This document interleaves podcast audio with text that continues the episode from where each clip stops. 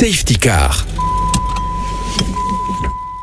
Pourquoi cette voie de l'autoroute est fermée? Pourquoi y a-t-il autant de cônes oranges dans une zone où il n'y a personne? Pourquoi suis-je obligé de ralentir? Vous aussi, vous vous posez ces questions lors de vos voyages? La réponse est toute simple. Il s'agit d'une zone de travaux.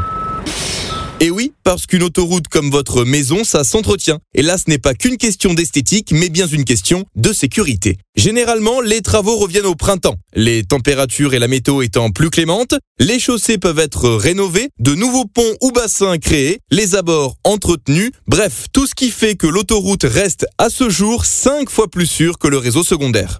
Et bien sûr, comme ces travaux nécessitent l'intervention d'ouvriers à proximité des voies de circulation, eh bien ces zones sont sécurisées. Des cônes oranges sont utilisés pour neutraliser des voies de circulation, l'autoroute est même parfois fermée, et vous, pour la sécurité de tous, vous devez ralentir et respecter les limitations de vitesse indiquées. Sachez enfin que pour préparer vos déplacements, vous avez la possibilité de vous rendre sur le site sanef.com ou sur l'application Sanef et vous, où vous pourrez retrouver toutes les zones de travaux en cours.